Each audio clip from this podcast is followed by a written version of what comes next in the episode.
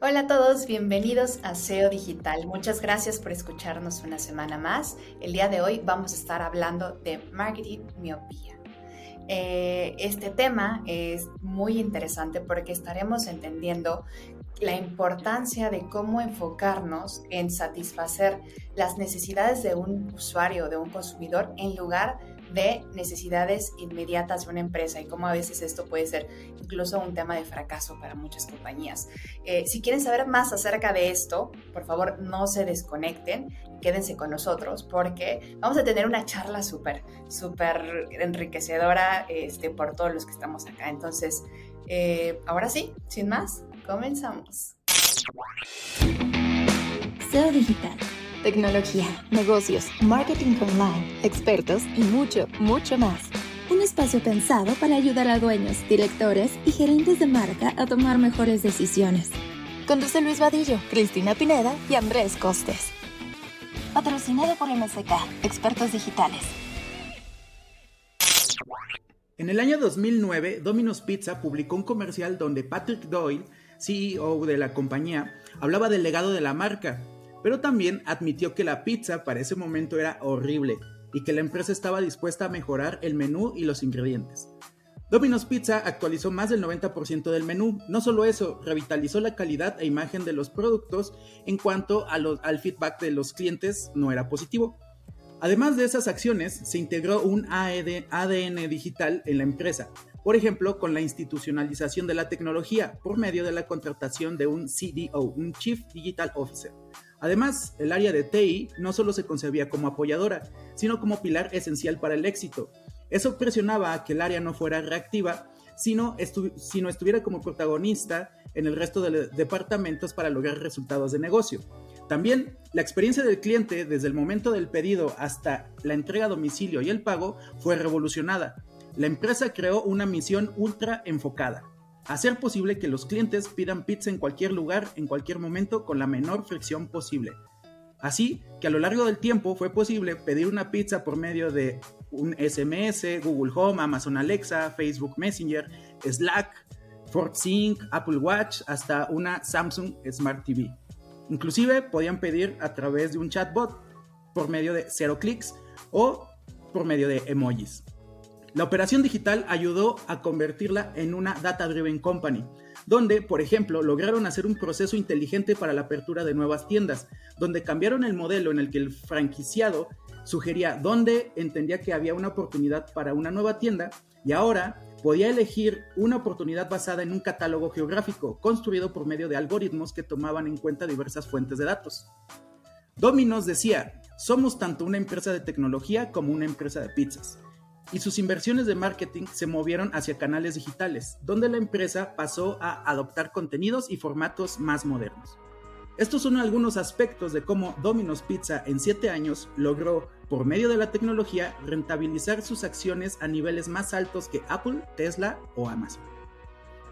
Qué interesante tema, qué interesante introducción, queridos amigos. Estamos muy contentos de estar una semana más por acá en su podcast SEO Digital.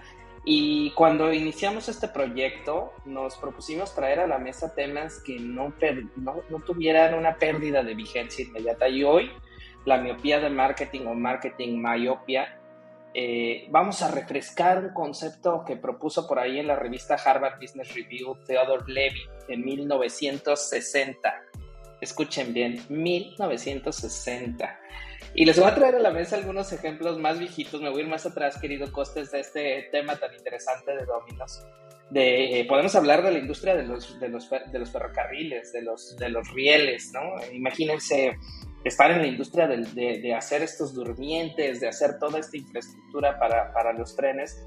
Y dice Theodore Levitt que la miopía de marketing, que yo la asociaría a algo que decimos muy en nuestros día a día, es esa ceguera de taller que nos permite estar tan involucrados en nuestro negocio que al mismo tiempo nos cega o nos está quitando una visión más allá de, lo que vemos en nuestro día a día, ¿no? Dice eh, Theodore Levitt que significa, o la miopía de marketing significa concentrarte demasiado cerrado, demasiado específico en vender productos o vender servicios. Y sé que suena, bueno, pues es que es obvio, yo soy una empresa que vendo telecomunicaciones, yo soy una empresa que vendo iPads, yo soy una empresa que vendo celulares, pero nos estamos perdiendo en la gran, en el big picture, en la gran, en la gran imagen y entender que los consumidores en realidad están buscando la solución a algo. No están comprando un celular por tener un celular en las manos. Si el rato sale una solución que tenga, que me resuelva la ubicación, las llamadas, el WhatsApp, el Instagram y que sea a través de otra cosa, pues estamos en un, en un, negocio de que lo, dices tú muy a menudo, querido Fer, con los jobs to be done, que es un concepto bastante más em, reciente también de, de, de Harvard y que te invita a que como compañías te, te, cuestiones en qué negocio estamos verdaderamente. Y qué mejor ejemplo, querido Costes, con lo que decías de las pizzas, ¿no? Ah, imagínate, estamos hablando de que ya no estás en el negocio de vender pizzas, estás en el negocio de la tecnología, de conectar con el usuario. ¿Y qué pasa con quien está en el negocio de las películas? En realidad no está en el negocio de las películas, está en el negocio del entretenimiento. Entonces, yo quiero concentrar esta discusión y abrir el micrófono para escuchar a, también tenemos el día de hoy a mi querido Fer, a Chris y a Costes. Ah, quisiera abrir el micrófono con, tres ideas clave, ¿no? Eh, dice Theodore Levitt, no existe cosa tal como crecimiento de la industria. En realidad, este, la industria se puede modificar y el crecimiento ese de las cámaras instantáneas se acabó. La gente quería capturar momentos. Y que tu producto no es tu negocio, tu producto es una manera de solventar, pero el día de mañana, y muy probablemente esté alguien en un garage construyendo la solución que va a venir a darle la vuelta. Y por esto, una recomendación de estas tres ideas con las que quiero comenzar la discusión es em, concentrarte en las necesidades de tu usuario y no necesariamente en tus habilidades, en tus capacidades. Es decir, qué es lo que le estás solventando al usuario. Muchas veces comenzamos con la aparente solución, pero sin un proceso previo de entendimiento del problema. Y creo que lo hablamos en el episodio pasado. Si quieren hacer pausa en este y volver a escuchar con Design Thinking, creo que estuvo sensacional. Eh, pero bueno, me gustaría abrir el micrófono la discusión, a ver qué nos quieren aportar de estos día a día y por qué es importante este tema eh, que, todos los conozcan y que toda esa ceguera del taller, ese enfoque en las soluciones eh, y, no en los... en la solución y no en, la resolución de esta, es decir, no en el producto que vendemos. No sé si quieres ahondar un poco más, querido Fer, con este concepto de, de los jobs to be done, que creo que está bastante conectado con estas ideas que comparto. Sí, muchas gracias amigos, es un gusto estar como siempre acá con ustedes este, compartiendo ideas. La verdad es que este es, un tema que a mí me apasiona mucho, ya saben, ¿no? he estado como muy involucrado específicamente en esta parte de la disrupción, cómo generar estrategias y un pilar fundamental es justamente enfocarnos en el job to be done que cualquier producto o servicio va a solucionarle al usuario. Y creo que esto es bien interesante porque cuando, cuando yo escuché este primer caso de Dominos que nos decía Costes, fue justamente ahí por como en el 2018, si no mal recuerdo. Eh, fuimos ahí al, Google Summit en San Francisco y justamente ahí eh, Domino's Pizza lanzaba esta parte de cómo iba a ser su nuevo delivery, que ya no tenías que estar en tu casa para recibir la pizza. Y ahí, la verdad es que en ese momento fue de cómo, o sea, cómo algo que podría parecer tan sencillo como pinearte en algún parque donde hubiera ciertos este, lugares donde Domino's pudiera tener su delivery, decir... O en la playa. O en la playa, o inclusive en, donde fuera, o sea, no necesitaba estar en tu casa, tengo hambre, busco el pin más cercano, ahí la pido, voy por ella y la recojo. Y decía, y cosas tan sencillas como esas, dices, ¿por qué son a veces tan difíciles de ver, ¿no? ¿Por qué cosas que están a, simple vista no las podemos observar? Que, que, no es lo mismo ver que observar, ¿no? Entonces ahí a mí me, rompió mucho ese concepto y decir, wow, sí es cierto.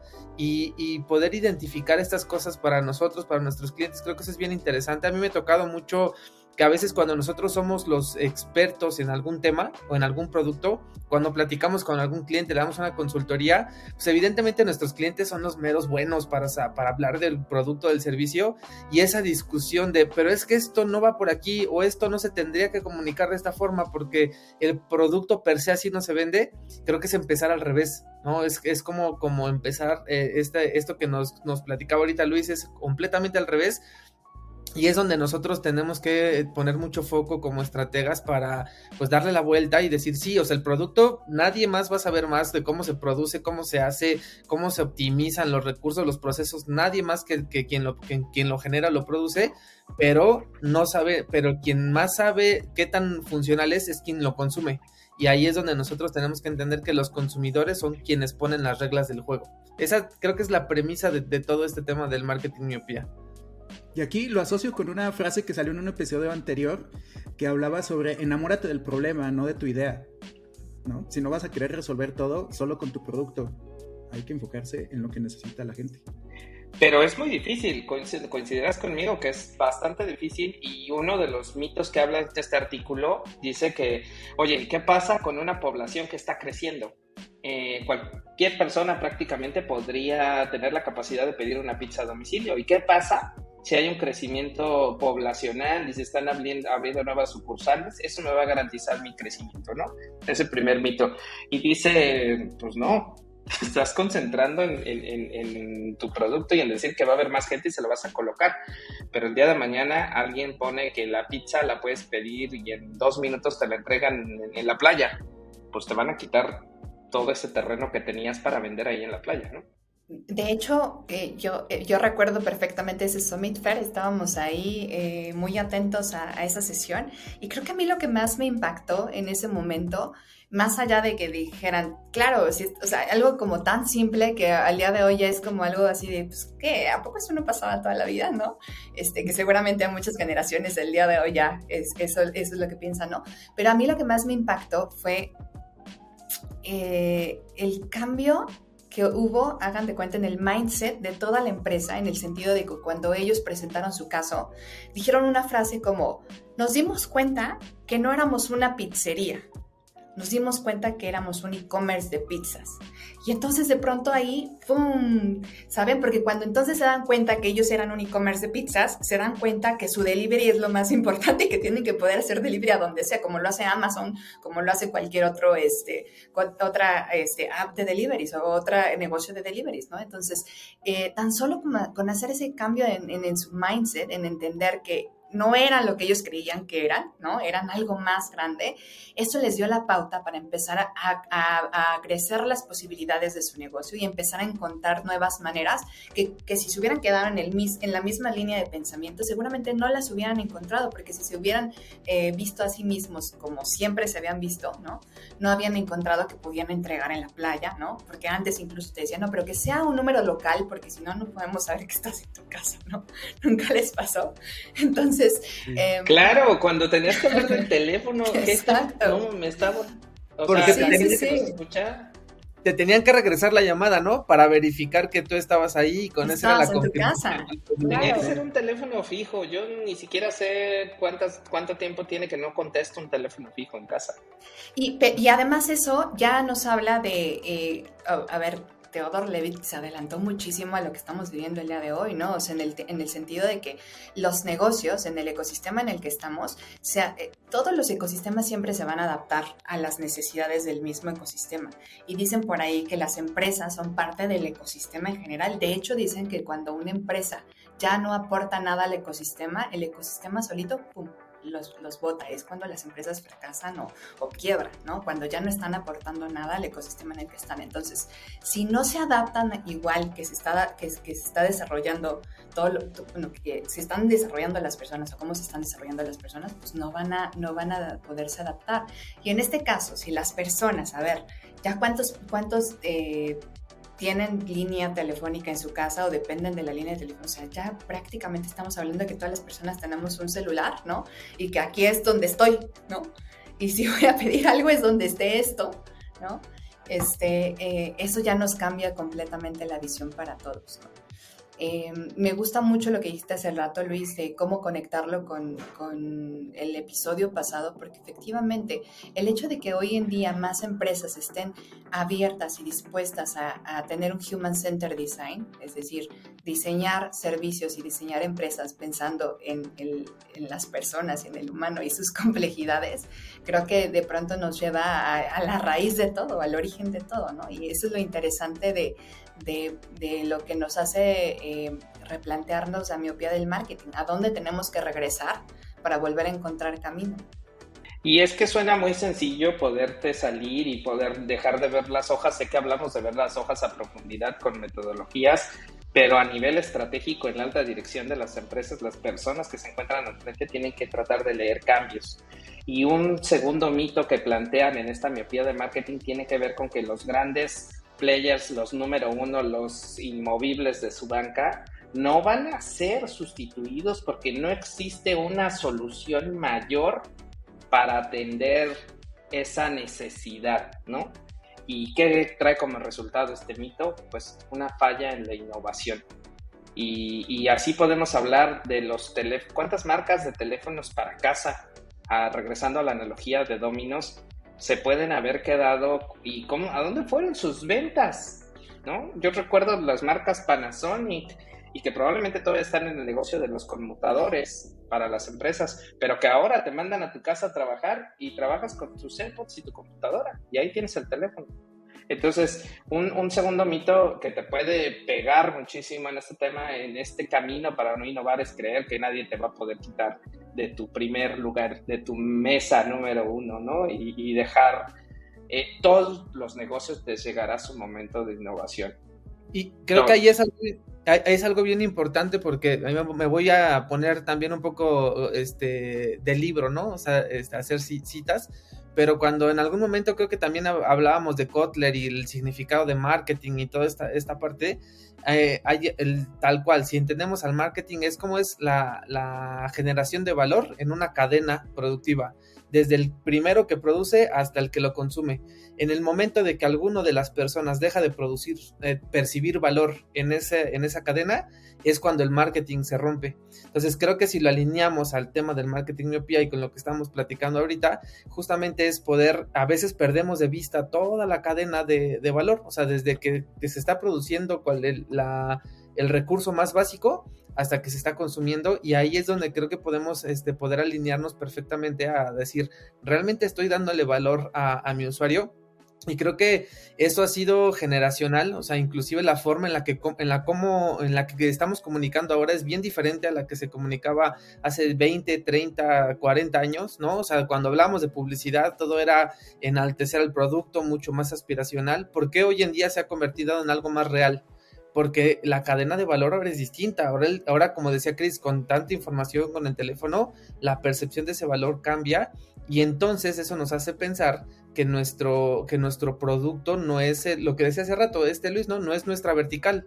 O sea, nuestro negocio está en satisfacer esas necesidades, en esos eh, sistemas cambiantes que tienen las personas y cómo tenemos que estarlos viendo ahí, analizando a cada, a cada momento.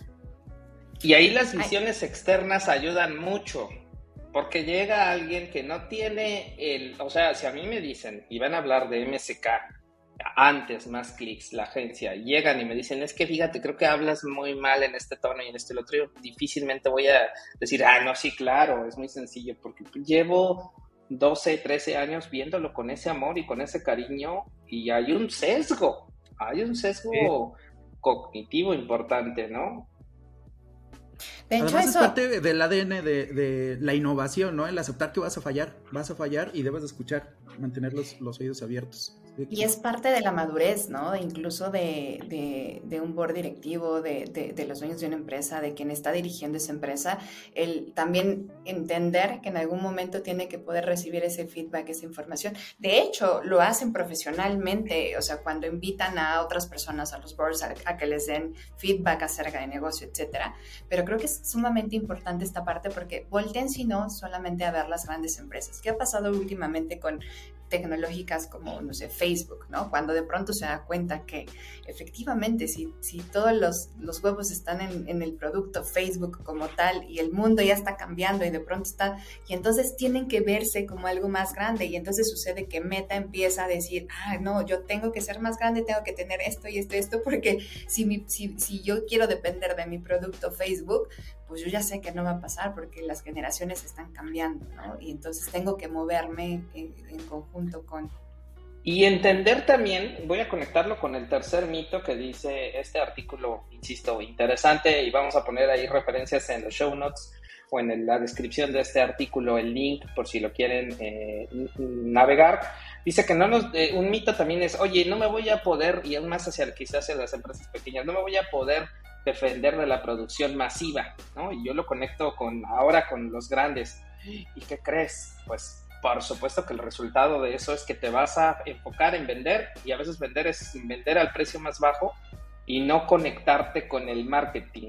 ¿Qué es el marketing? El vender es hacer un proceso de transacción monetaria, donde me das cash, me das efectivo por mi idea, por mi solución. Y el marketing tiene que ver más con un proceso de satisfacción de necesidades de nuestros clientes a través de un producto o de un servicio.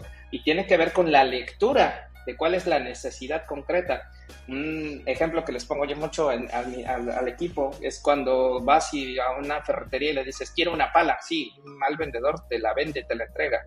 Y un buen vendedor te pregunta, ¿para qué la quieres? Es que quiero sembrar un pequeño bonsai. Ah, no, pues no necesitas una pala, ¿no?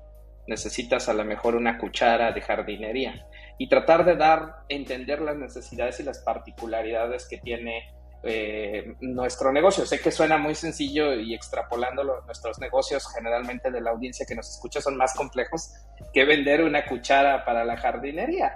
Pero yo los invitaría a este proceso de reflexión, de entender que sí podemos competir contra eso y también ser orgullosos de lo que no somos, ¿no? Contra esos procesos grandes y de producción eh, hay huecos. Y lo hemos visto en muchas industrias. Una empresa que dedica, se dedica a hacer colchones en caja, sin resortes, que se doblan, llegó a pelear a una categoría que llevaba años sin sacudirse. Y no lo hizo en México, lo hizo en el mundo. Después llegó hacia México, llegó a otras latitudes, América Latina, también sé que nos escuchan por ahí. Entonces, eh, es una invitación también a voltear a ver en ese proceso de cómo identificamos las necesidades y cómo las solventamos. Porque si no, va a llegar un chiquito, un mediano o un grandote a hacer lo que nosotros no hacemos. Oye Luis, y ahí creo que sumamente importante el tema de la conexión, de, bueno, del trabajo integrado y, de la conexión entre áreas, porque ahí te va. De pronto el equipo de marketing empieza a ser más sensible a esto de lo que estamos hablando, ¿no? A decir, no, pues hay que entregar valor, hay que entender quién es el usuario, entonces de pronto empiezan a hacer más planning, a conocer a los usuarios, pero de pronto está el área de ventas y están completamente desconectados. Y entonces cuando tienen que hacer sus acciones realmente, marketing está diciendo un speech por un lado con la comunicación y todo, pero lo que sucede a nivel ventas es algo completamente diferente.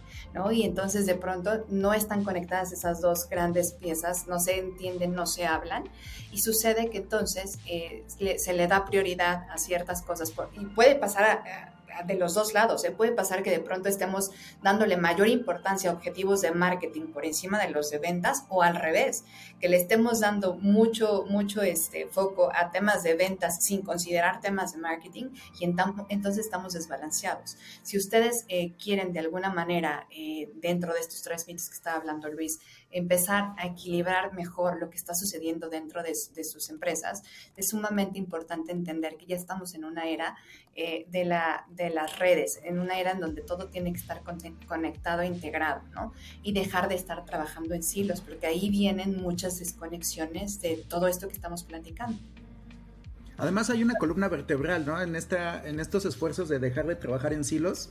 Eh, Chris alguna vez lo explicaba con ejemplos de construir una casa, ¿no? Eh, a un albañil le puedes decir, ¿tú qué, cuál es tu trabajo? Pegar ladrillos, pero puede haber alguien que diga construir hogares, ¿no? Es, eh, el enfoque lo cambia todo. Yéndome también un poco, como decía hace rato Fer, un poco a, definición del libro, no importa la industria, pero recordemos que el marketing está en crear, comunicar y entregar valor.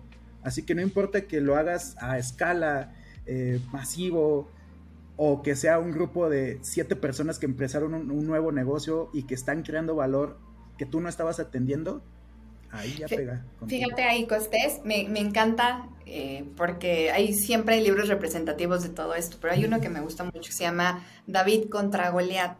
Eh, que es de Malcolm Gladwell, y habla precisamente de cómo en el mito de David contra Goliat, pues es una eh, David que le gana en una pelea a Goliat, que es un gigantote, ¿no? Que nadie dice, no, ¿quién va a poder contra ese si es súper grandote, es, este, siempre le gana a todos, ¿no? Nadie puede con él.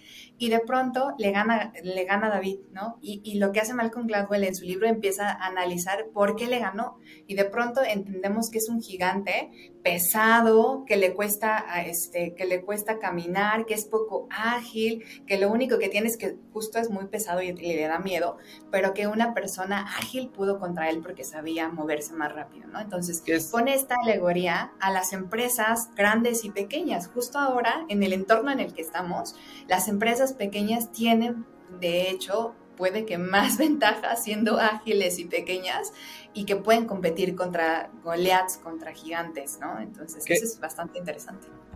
La, clave allí se llama flexibilidad y justo ahorita quería yo para hacer un comentario sobre lo que decían de por qué las empresas no van a poder pelear las pequeñas contra las grandes y, y no es algo que, digo, ahorita hay mucho más información, conectividad, pero es algo que ha pasado siempre. Un ejemplo muy claro fue a, mediados del siglo pasado, la empresa, la, industria siderúrgica, ¿no? Eran las empresas grandotas, con muchas fábricas que generaban todo el acero para todo lo que se necesitaba en el mundo.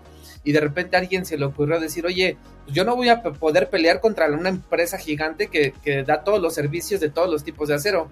Alguien dijo, voy a crear una mini o una mini calderas, son empresas más pequeñas que se dedican a hacer, por ejemplo, solo varilla que es mucha más barata de producir, que tiene mucha necesidad y se pueden enfocar en, un, en una sola parte de esa industria en general. Entonces es una forma de ir en contra del status quo. O sea, creo que la parte de cómo podemos lograr eso es cómo rompo el status quo de lo que tenemos ahora, encontrar ese punto de, inflexión y entonces empezar a, trabajar en ello.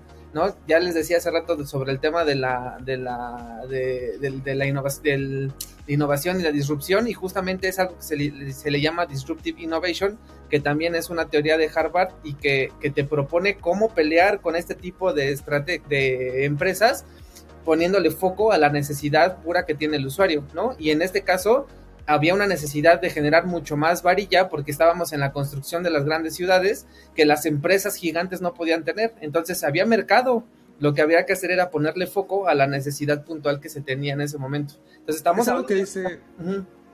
Es algo que dice continuamente Luis, ¿no? El de estar orgullosos de lo que somos y de lo que no somos. Alguna vez escuché a un brand manager de, de, de Crocs que decía, una de las grandes wins que ha tenido Crocs es no querer ser otra cosa que Crocs. Y, creo que ha habido más marcas que han querido ser como ellos. O sea, ayer entré a una tienda de tenis de Skechers y tenían unas copias de Crocs. Era el mismo diseño que podemos decir que no nos guste y para mucha parte de nuestra audiencia podría no gustarme, pero han sido orgullosos de eso y ha sido una manera de poder em, seguir trabajando y seguir conectando por ahí. Cierro con un cuarto mito, es muy sencillo que proponen aquí, que tiene que ver con que un área técnica de investigación y de desarrollo nos va a garantizar el crecimiento. La verdad es que las áreas técnicas son muy buenas y ayudan al desarrollo del producto, pero si hay una desconexión, si trabajamos en silos, vamos a acabar vendiendo nuestros productos que nosotros queremos y pensando venderlos a nosotros. Y nosotros no somos el centro del universo por mucho. Entonces tenemos que pensar en el usuario. Y me gustaría comenzar este, este, esta recta final de, conclusiones hablando de las posibles curas para esta miopía de marketing, para esta ceguera, ceguera de taller. Y voy a comenzar, generalmente cierro con, las conclusiones, pero ahora quiero comenzar yo, si me, si me lo permiten, y es, primero hay que pensar más allá del negocio. Eh, más allá del negocio en el que nos encontramos. Y voy a contarles una muy breve historia de cómo lo hicimos. Nosotros, nosotros comenzamos haciendo Google anuncios en Google. Y Google sigue siendo muy importante, pero entendimos que nosotros estamos aquí para ayudar en los procesos de digitalización del negocio de nuestros clientes. No estamos aquí solamente para Google. Google, ya sé, este, me escuchan también mis amigos de Google, es un partnership importantísimo. Pero si el día de mañana se llama de otra forma, pues no le pudiéramos, no le hubiéramos entrado a hacer anuncios en TikTok, en Meta, en lo que venga, ¿no? Entonces entendemos que nuestro proceso es estar en acompañando a nuestros clientes para hacerle este proceso de entendimiento de tecnología y cómo les facilita a ellos hacer negocio. Para mí esto es una, un tema importantísimo Y puedes hacerlo, y lo hemos dicho en muchas ocasiones en este, en este podcast, puedes hacerlo también inspirándote de otras industrias. Puedes meterte a ver casos y decir, oye, de esto que dijo Costes en el dato curioso de, oye, la pizza que me llegue a la playa, ¿cuál es mi analogía a mí que soy una empresa que me dedico a vender créditos para adquisición de hogar? O soy una empresa que vende artículos de construcción. ¿Qué símil puedo encontrar en otra industria? Y les prometo que si no lo traemos, vamos a hacer la diferencia. Vamos a hacer la diferencia y tratar de evitar eh, trabajar en silos. Abro micrófono para las conclusiones, para estas posibles soluciones, posibles curas para el marketing miopía o la miopía del marketing. Querida Cris Costes, Fer, ¿quién dice yo? Pues yo quiero sumar a esta parte que todo, todo proceso de innovación es un, es un proceso creativo. Como lo habíamos visto en otros episodios, al final todo se conecta. Lo primero es entender, escuchar y, y empatizar. Y esta parte de reducir fricciones, creo que lo llevo a una frase que diría, no les vendas, ayúdales a comprar va de nuevo, no les vendas, ayúdales a comprar. Eso es reducir fricciones. Ya te quiero comprar. No, no me estés vendiendo más cosas. Yo ya sé cuántas personas y en cuántas industrias la gente ya llega al momento de compra conociendo más del producto que el propio vendedor. Tal vez quien nos escuche está dentro de estas, dentro de estas industrias, así que reducir fricciones es ayudarles a comprar, no solamente es, se trata de, de vender. Y lo conecto con aceptar nuestras sombras, nuestros, que no existan temas tabú. Si quien nos escucha eh, está en una industria o su marca o empresa tiene problemas, por ejemplo, de piratería, no, es que están pirateando mis productos. Eh, clávense en esa, en esa sombra, en ese tema, no lo vuelvan un tema tabú de no, no, no hay que hablarlo en la oficina. No, vamos a ver qué, qué, qué sucede, vamos a explorar. Hay diferentes casos como, no sé, tan distantes como Club Deportivo Guadalajara, o cosa, las Chivas, pues, o Lego.